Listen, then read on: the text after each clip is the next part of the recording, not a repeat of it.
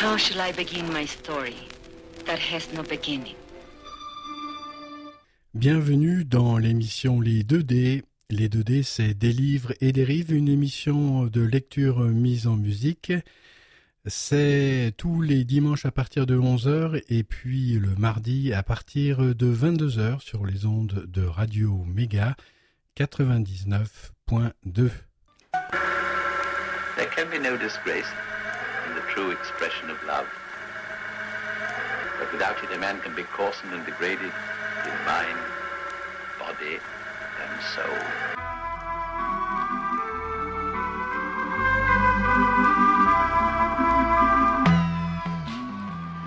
Bienvenue, amis auditrices, amis auditeurs, euh, dans l'émission Les 2D. Les 2D, c'est Des livres et des rives, une émission de lecture euh, mise en musique et c'est tous les dimanches à partir de 11h sur les ondes de Radio Méga 99.2 www.radio-méga.com.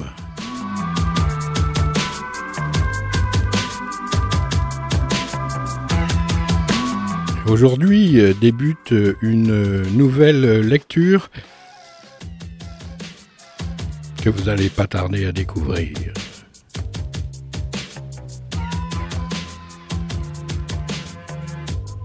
Alors il y a un petit changement de programme, je devais avoir euh, une invitée, mais elle n'est pas là, donc euh, on fera ça une autre fois.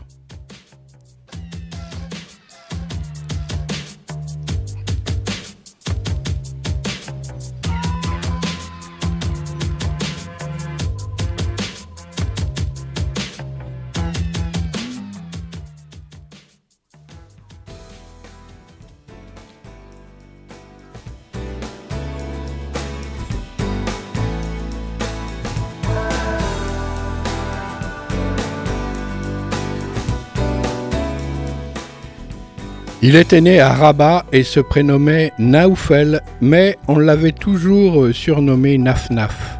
Durant ses douze premières années, ses parents s'étaient échinés à lui inoculer le virus de la langue française. À quatre ans, il lui lisait l'éducation sentimentale pour l'endormir. Un an plus tard, Naf-Naf était déjà initié à bien des subtilités sémantiques, linguistiques, grammaticales ou syntaxiques.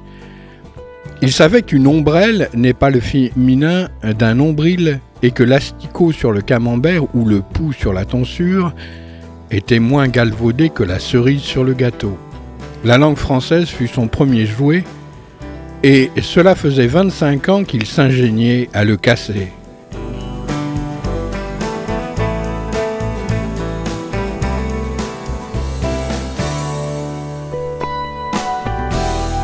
Les parents de Naoufel avaient été euh, tous deux professeurs de littérature française classique à l'université de Rabat. L'année de ses 11 ans, contraints d'émigrer du fait de leur penchant pour la démocratie, ils choisirent de se fixer en France à Poitiers. Pourquoi Poitiers? Peur du brouillard? Respect des traditions historiques? Mystère et boule de gomme arabique? Débarqua dans sa patrie d'accueil, la bouche pleine d'imparfaits du subjonctif et mieux initié aux subtilités de la vie à la cour des rois de France qu'à celle des cours de récréation.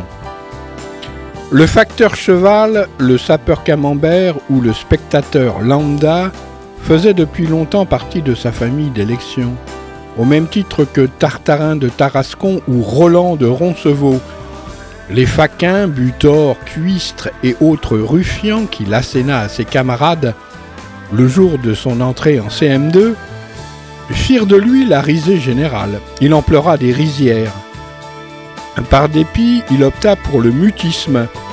Le système scolaire, il faut être armé pour ou armé contre. Désarmé, on n'a guère de chance d'échapper au laminoir. Sur sa feuille de route, euh, pour les oubliettes de l'éducation nationale, à la question métier envisagé, Nafnaf écrivit dans un dernier sursaut de panache Gardien de pharaon, bouilleur de crucifix ou derviche, tourneur, fraiseur. Quand on lui demandait d'épeler Naoufel, il déclinait invariablement nécrose, arthrite, orgelée, urticaire, fistule, eczéma, lèpre. Il devint un cancre, las et solitaire.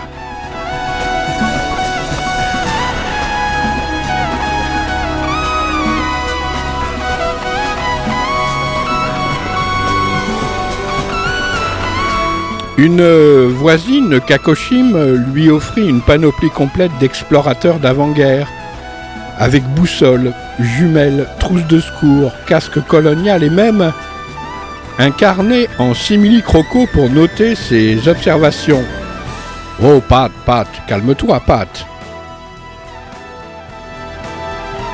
Allez, vas-y.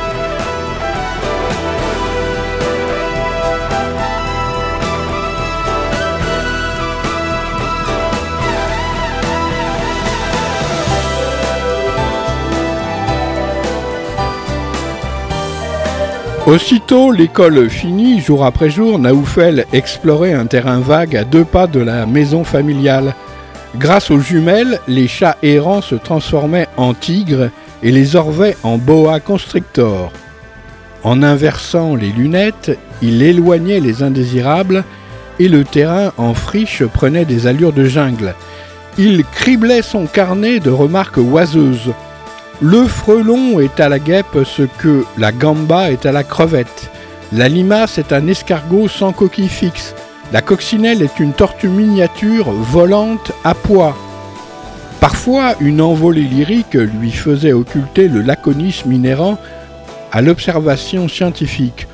Ô toi, hirondelle, avec ton dos noir, ton ventre blanc, tes circonvolutions joyeuses et ton sourire en coin, Telle l'incarnation céleste du dauphin, tu viens à la rencontre des passants comme ton correspondant marin à celle des navires.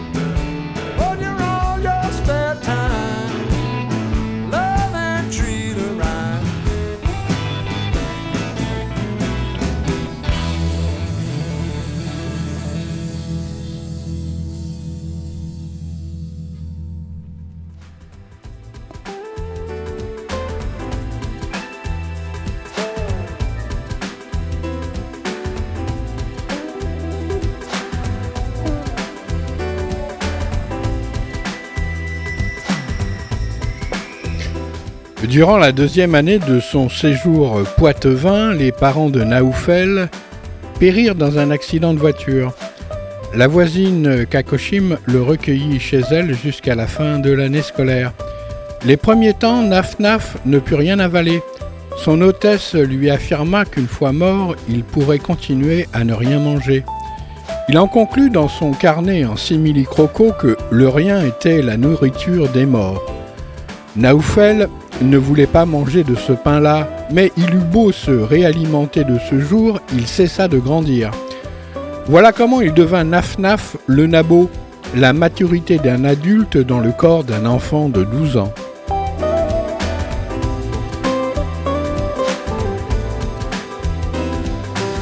Naoufel garde très peu de souvenirs de ses parents, à part l'image récurrente de son père conduisant fièrement une vieille déesse Bordeaux. Sa mère paniquait dès qu'il ôtait une main du volant. Du coup, elle allumait ses cigarettes et les lui tendait au jugé, les yeux rivés sur la route. Une fois sur deux, elle trouvait le moyen de le brûler au passage. Le père sursautait, provoquant l'embardé qui justifiait a posteriori l'appréhension de sa compagne. C'est ainsi qu'ils quittèrent la route pour tomber dans un ravin.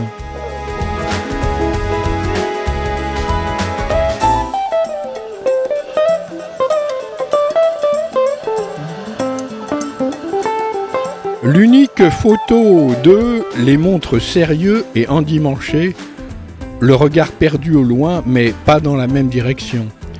Naoufal leur donne la main en tricot de peau de chagrin. Il a l'air d'un enfant à qui l'on a pris le temps de bien expliquer qui était le Père Noël, dans le seul but de lui révéler qu'il n'existe pas. C'est Samir, le jeune frère de sa mère, l'auteur de ce cliché cafardeux.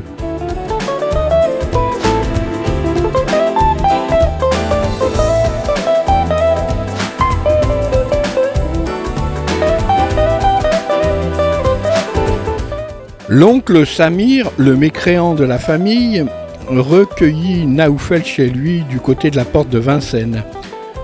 Le jour du départ, Nafnaf fit la connaissance de ses cousins Abderouf et Scheherazade. La beauté de sa cousine lui coupa le souffle. Elle mesura immédiatement son pouvoir sur lui et s'empressa d'en abuser. Dans le train Corail qui les menait vers la capitale, il goba notamment que les avions à réaction n'avaient pas le droit de franchir le mur du son parce que c'était un mur mitoyen avec l'Allemagne et que les nuages français étaient fabriqués à Saint-Laurent-des-Eaux. Un énorme stratus en cours de finition se détachait sous leurs yeux de la cheminée de refroidissement de la centrale nucléaire. Un doute effleura Naoufel, mais l'abysse des yeux ambrés de sa cousine annihila son entendement.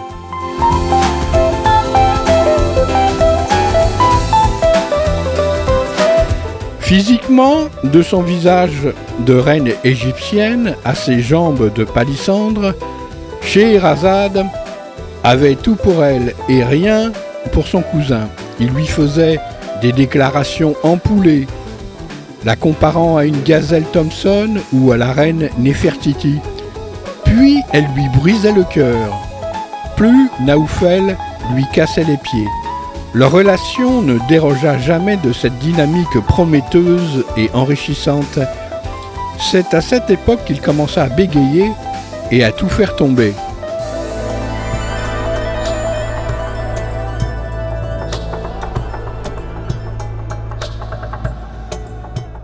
Abderraouf, dit Raouf, était le caïd des gamins du quartier. Il avait toujours un cran d'arrêt dans sa chaussette. Il s'en servait pour couper les vers de terre en tronçons. Il y en avait à foison dans le terrain vague où Naoufel le rejoignait lorsque sa cousine l'avait rembarré. Raouf les débitait machinalement en écoutant Sheikh Remiti ou Shep Kader sur son ghetto blaster. À lui, les limaces n'inspiraient pas des métaphores champêtres.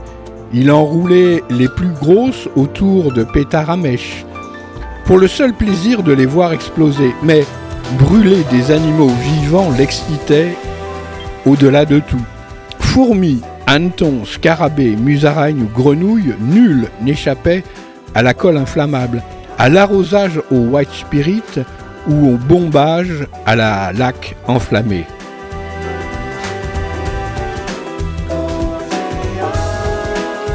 Un de ses jeux préférés consistait à imbiber un chiffon d'essence et à le fourrer dans une boîte à lettres municipale, avec juste un petit bout qui dépasse, en guise de mèche.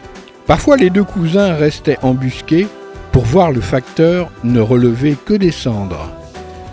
L'oncle Samir, le furoncle Sam, comme Naoufel le surnommait, dans son carnet en simili-croco, à cause de son acné purulent et de son penchant pour le whisky, les Lucky Strike et les doubles cheeseburgers buvaient comme un trou normand.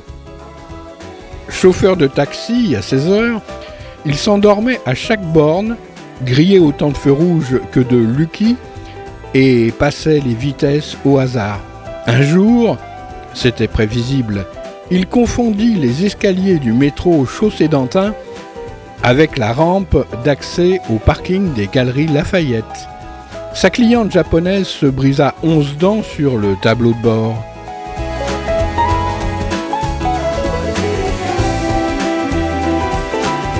Ah bah si c'est que onze dents, c'est pas bien grave. Hein.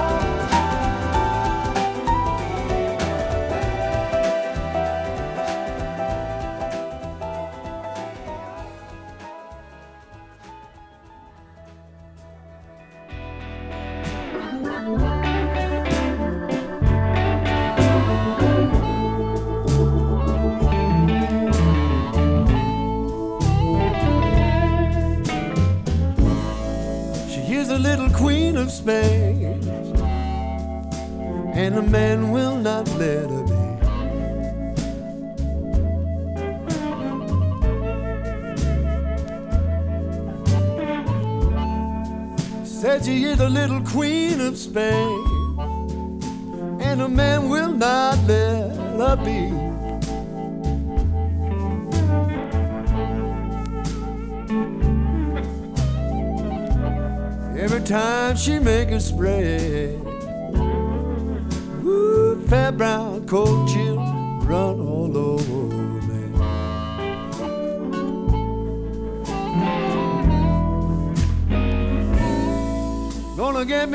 gambling woman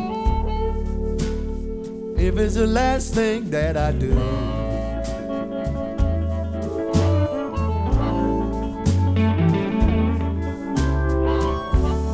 I'm gonna get me a gambling woman if it's the last thing that I do.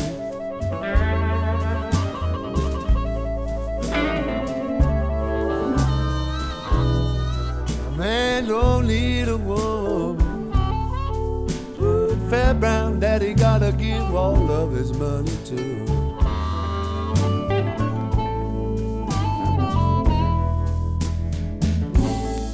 Everybody said you got a mojo.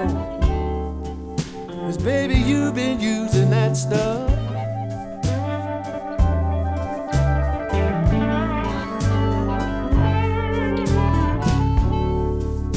Everybody said you got a mojo.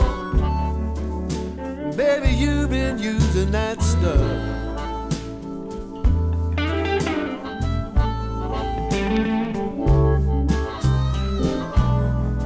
got a wig trimming down. Ooh, fair brown, and I mean.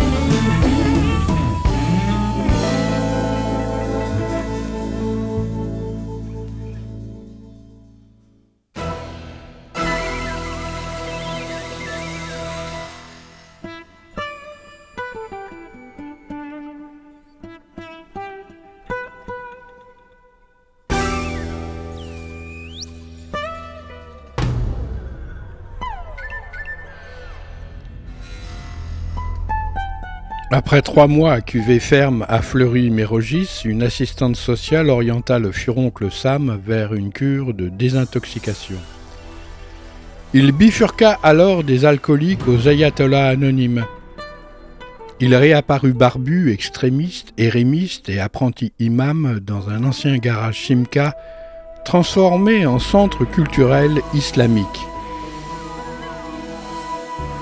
Le grand Satan devint alors l'adversaire personnel du furoncle Sam. Le whisky, les Lucky Strike et les doubles cheeseburgers étaient dorénavant, dorénavant classés sous le label de l'artifice satanique au même titre que les mini-jupes de Scheherazade. En résumé, euh, toute personne dont le mode de pensée divergeait un tant soit peu du sien était désormais sous emprise démoniaque. Il était parti en vrille son tapis volant avait franchi le mur des lamentations.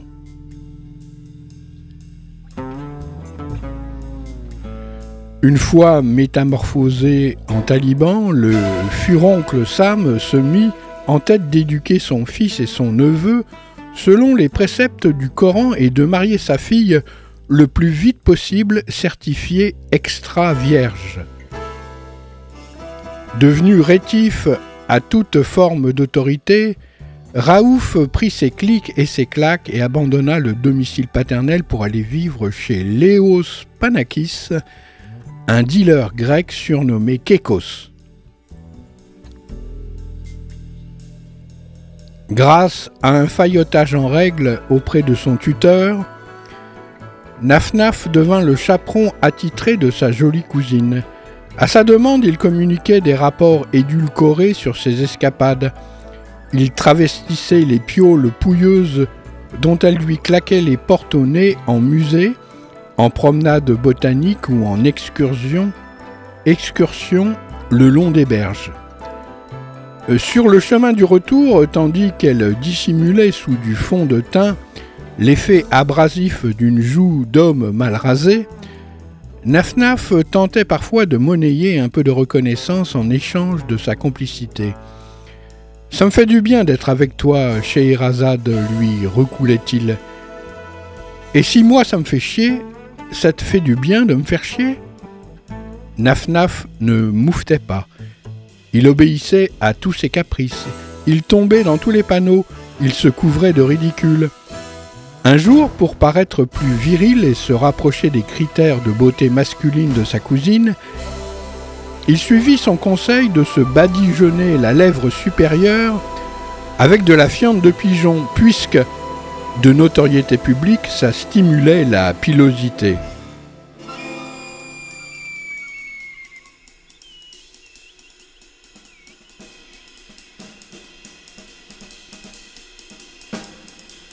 Depuis la mort de ses parents, Naoufel était resté le même, chétif, imberbe et puceau.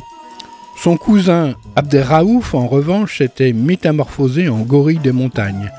Mettre le feu aux boîtes à lettres ne lui suffisait plus. Le temps était venu pour lui de remuser le cran d'arrêt avec les Legos et de passer au rayon Kalachnikov. Mais l'élargissement de ses épaules était inversement proportionnel à celui de son imagination. Dans le cas de Nafnaf, c'était l'inverse.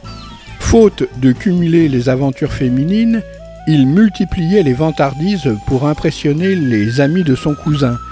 Il rêvait d'être admis dans leur cénacle de mauvais garçons, beaux comme désastres. Dès qu'une fille, dans leur genre, se profilait à l'horizon, il cherchait à les épater par ses dons de séducteur.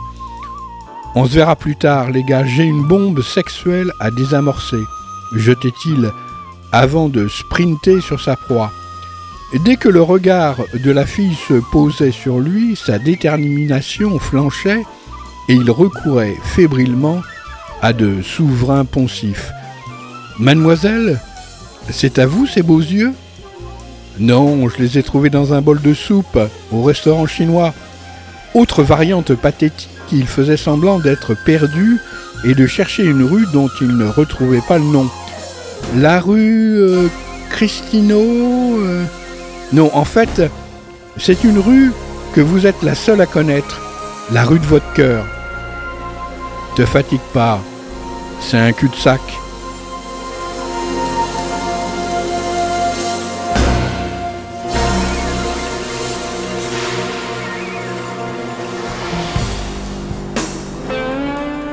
Raouf et ses amis n'étaient pas dupes. Ils savaient Naf-Naf transi d'amour pour Scheherazade et s'amusaient ouvertement du mépris dont il était payé en retour. Sans doute la place de Nabo Bouffon était-elle vacante dans le rang, car ils le toléraient néanmoins à leur basque. Naoufel ruina alors son avantage d'un seul coup. Raouf lui annonça un beau soir que son intronisation dans leur bande était imminente. Comme ultime gage, ils attendaient de lui qu'il organise une tournante. Nafnaf suggéra le gymnase du collège, en soirée ou le dimanche. Il parvint à en subtiliser les clés, puis il annonça triomphalement que tout serait prêt pour le dimanche suivant. Il accueillit la bande dans un angle de la clôture du stade, où un poteau télégraphique en béton facilitait l'ascension. Il remarqua une excitation bizarre dans leurs yeux. Ils avaient bu. Elle est là Elle est prête, elle vous attend. Naoufel mesura immédiatement l'étendue du malentendu. Lorsque le regard de Raouf balaya le gymnase, englobant sans s'y arrêter la table de ping-pong placée au centre avec quatre raquettes neuves et une balle glissée sous l'une d'elles. Elle est où? Raouf fut le premier à comprendre. Mortifié d'être apparenté à Nafnaf le Béné, il lui conseilla de prendre un seau, une pelle, un râteau en plastique et d'aller se faire de nouveaux amis côté bac à sable du jardin d'enfants. Les autres en pleuraient de rire, mais Raouf changea brutalement d'attitude. Il saisit son cousin à la gorge et lui plaqua la lame de son vieux scalpel à verre de terre juste au coin de la rétine. Le message était simple. S'il ne leur ramenait pas une fille dans le gymnase, séance tenante, il le transformait en orphelin borgne.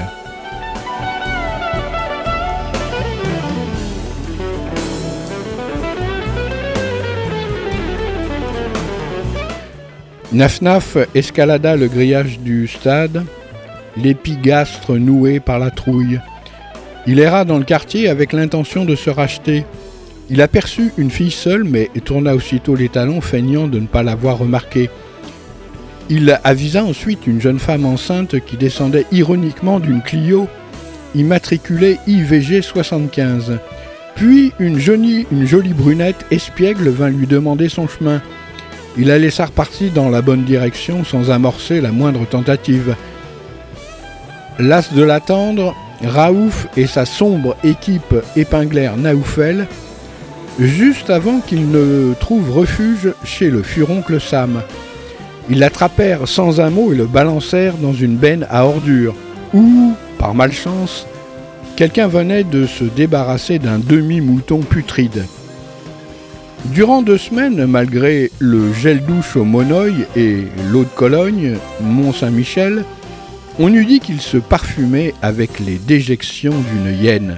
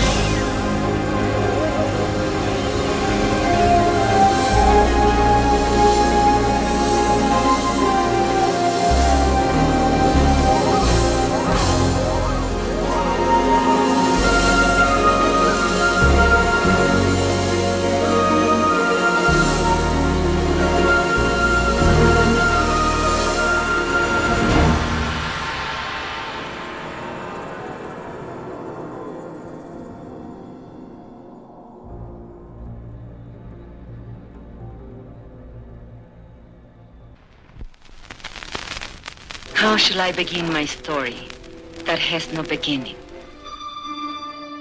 Bienvenue dans l'émission Les 2D. Les 2D, c'est des livres et des rives, une émission de lecture mise en musique.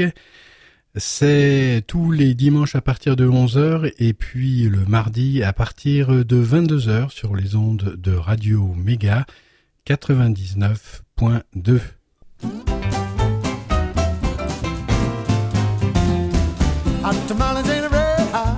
Yes, she got for sale.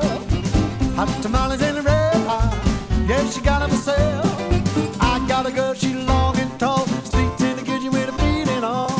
Hot tamales in a red hot. Yes, she got for sale. Yes, she got for sale. Hot tamales in a red hot. Yes, she got for sale. Hot tamales in a red hot. Yeah, she got them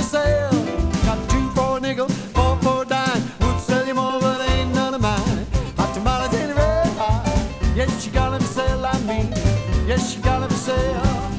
Hot tamale and red hot, yes, you gotta sale. safe. Hot tamale and red hot, yeah, you gotta sale. I got a letter from a girl in the room, you got something good, gonna bring it home soon. Hot tamales and red hot, yes, you gotta sale. I mean, me, yes, you gotta sale.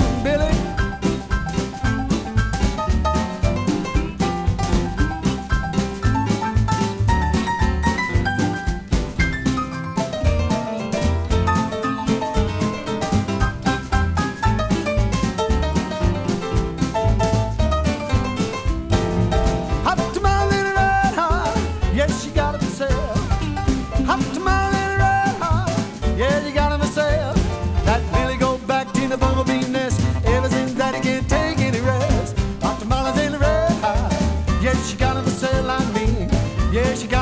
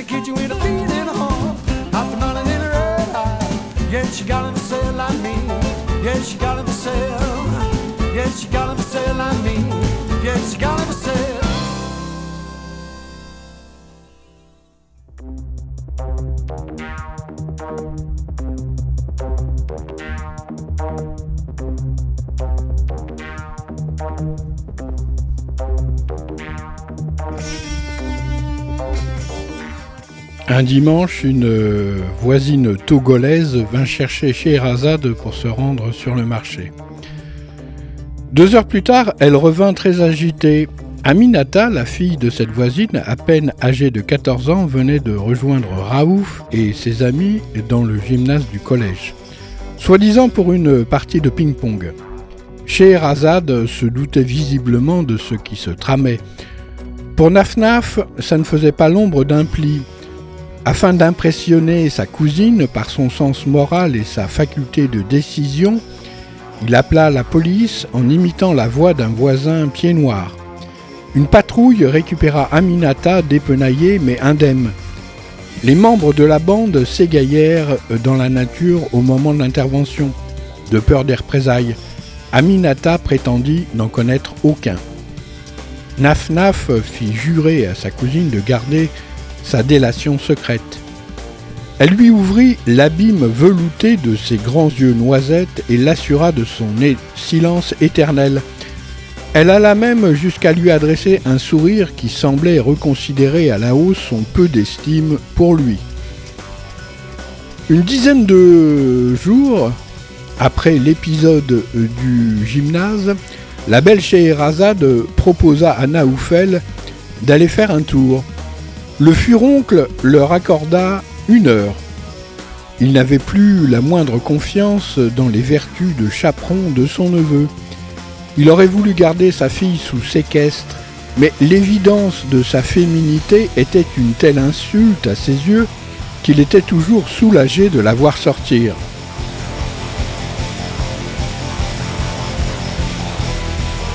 Il s'amusait à marcher sur les traverses vermoulues, au milieu des herbes folles, la lumière était belle.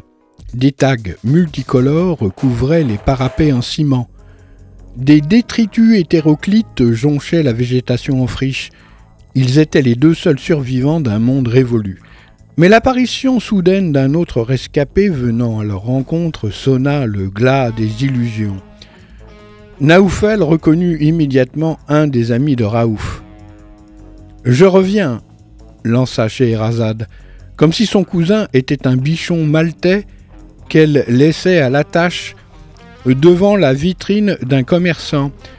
Elle suivit le garçon à l'intérieur d'un abri de cheminot. Il n'y, avait même pas de porte. Scheherazade savait très bien que Nafnaf n'était pas du genre à avancer d'un pas pour zioter. Ou alors au contraire, ça rajoutait du piment à ses yeux. Mais non, à la réflexion, qu'il fasse un pas en avant, deux en arrière, le poirier ou la chandelle, sa cousine s'en fichait comme d'une guigne. En l'occurrence, il resta sur place à inventorier les plus insolites des rebuts épars. Une jambe de poupée, un enjoliveur Peugeot, une plaque chauffante, électrique, un pied de parasol, un transistor éventré, une Naf-Naf n'eut pas le temps d'esquisser un geste. Un avant-bras lui comprimait la glotte, tandis qu'on lui versait le contenu d'une bouteille en plastique sur la tête et sur le torse. La sensation qui suivit fut assimilable à celle d'une douche bouillante, mais avec des flammes à la place de l'eau. Tandis qu'il se roulait dans les orties, il crut entendre Scheherazade protester avec véhémence qu'elle désapprouva le traitement qu'on lui infligeait, lui mit du baume au cœur. Il ne s'était donc pas consumé d'amour pour rien.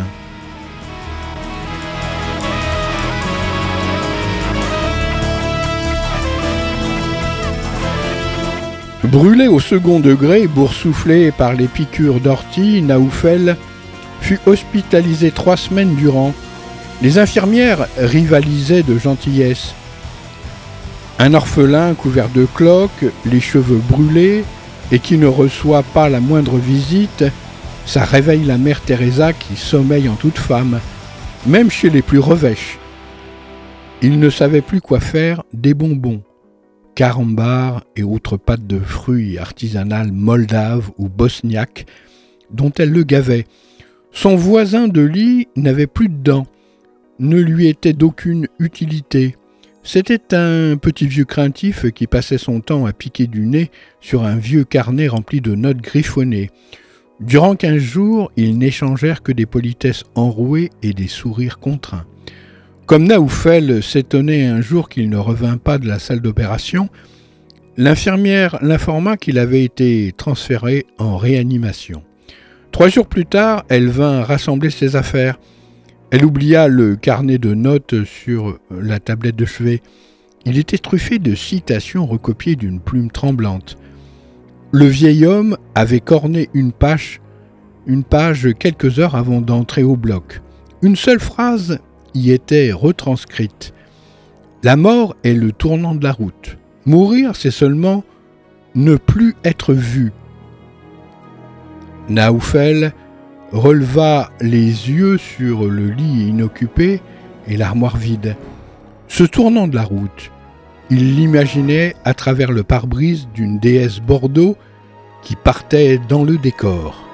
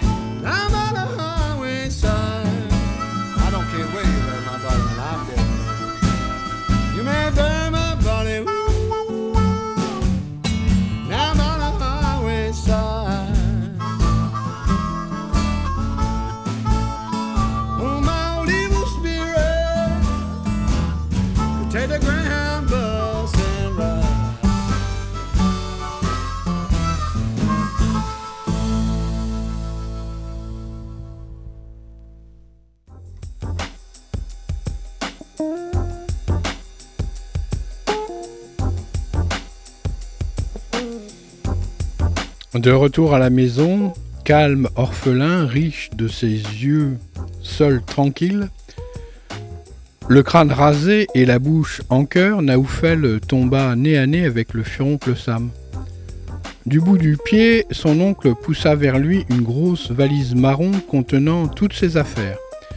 Grâce à, la femme du concierge, Dame Pipi Garde-Lion, nommée la vipère Harpique, dans le carnet en simili-croco.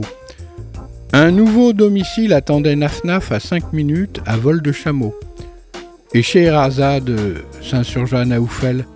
Qui va veiller sur son honneur Son mari rétorqua le furoncle impérial, un bon musulman qui lui mettra du plomb dans la cervelle, précisa-t-il sans mentionner le calibre. Intérieurement, c'était la Bérésina mais Nafnaf ne laissa rien paraître. Il quitta les lieux sans sourciller, de toute façon, il n'avait plus de sourcils.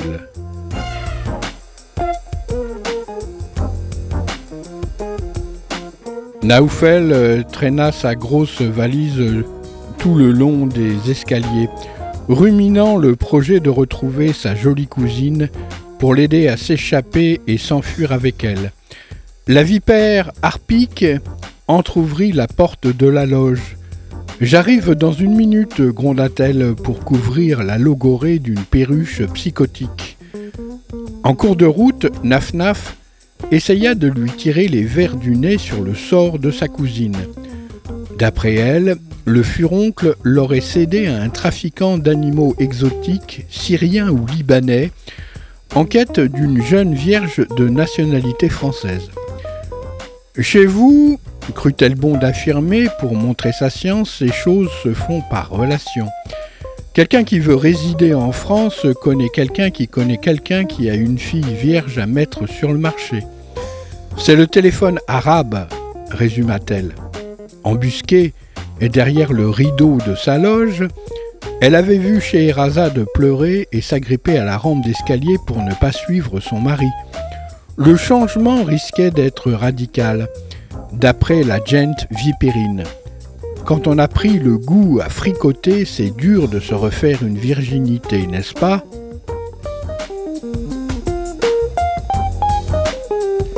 Tout en distillant ces petites giclées venimeuses, la vipère les avait conduits devant un vieil immeuble charbonneux près du boulevard Soult. Elle confia Naf-Naf à la pipelette, une dame portugaise triste et gentille. Il lui emboîta le pas jusqu'au septième et dernier étage par un vieil escalier parkinsonien. La rampe en fer forgé des Certis battait la breloque sous leurs pas. À chaque palier, il reposait sa valise pour rétablir la circulation du sang dans ses doigts. La concierge lui ouvrit la porte d'une chambre de bonne mansardée. Son nouveau chez-soi se limitait à un lit métallique. Un matelas taché, un évier, une douche valise antédiluvienne et une table contre le mur flanquée d'une chaise. La pipelette exhuma d'un carton un réchaud à gaz et quelques ustensiles rescapés de la guerre de 14. Pour le loyer, Naoufel devait s'arranger directement avec le propriétaire, un menuisier nommé Philippard, dont l'atelier se situait dans une impasse quelques rues plus loin. Une seule fois, il put constater que l'unique fenêtre se bornait à une lucarne avec un vasistas à crémaillère.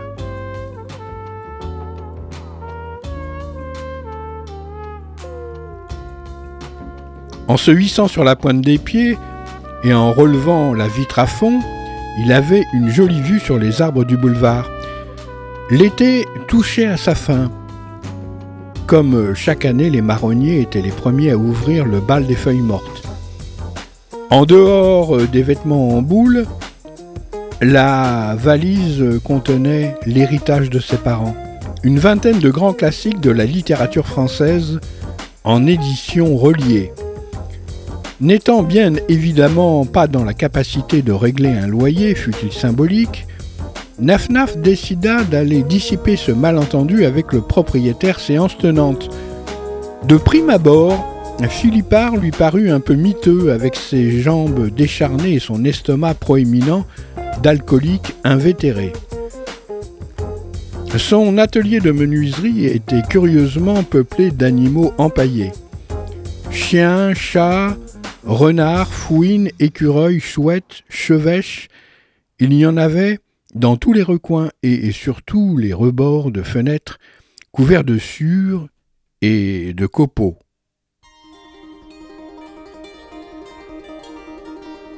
Pendant que Philippard lui parlait, un jeune beurre lorgnait Nafnaf avec un œil qui disait Nardin à l'autre. Le montant du loyer serait retiré directement sur son salaire. Voilà comment Naoufel devint apprenti dans la menuiserie. C'est dire s'il tenait les rênes de sa destinée d'une main ferme et décidée. Tout au long de cette première journée de labeur, Nafnaf transporta des planches et balaya de la sûre l'esprit omnibulé par Scheherazade. Des bouffées de nostalgie l'assaillaient à chaque instant.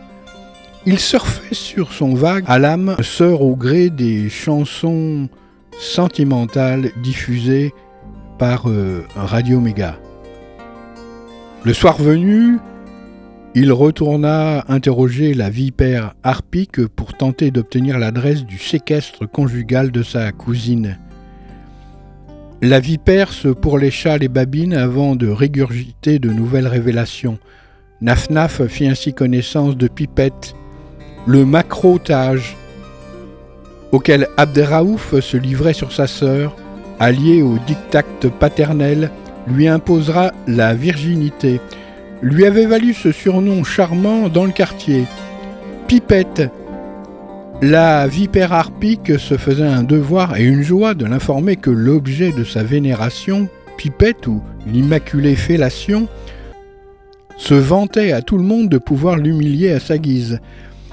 Nafnaf, le béné nabo, puceau, revenait toujours ventre à terre, prêt à faire le beau pour un sourire d'elle.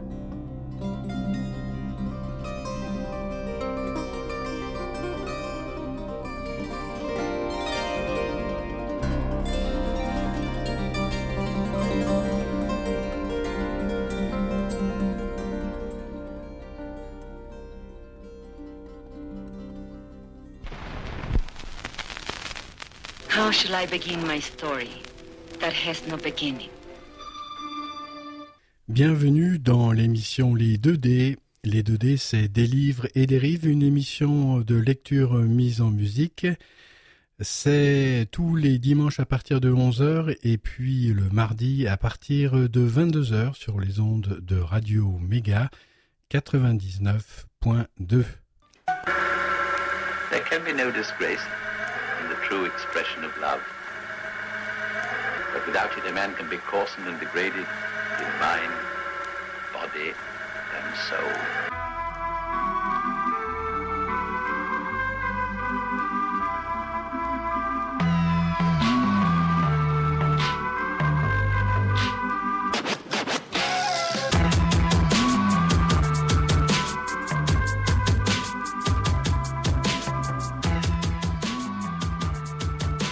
Merci de votre fidèle écoute, amis auditrices, amis auditeurs euh, des 2D, des livres et des rives. Je vous retrouve la semaine prochaine pour euh, la suite euh, de cette histoire.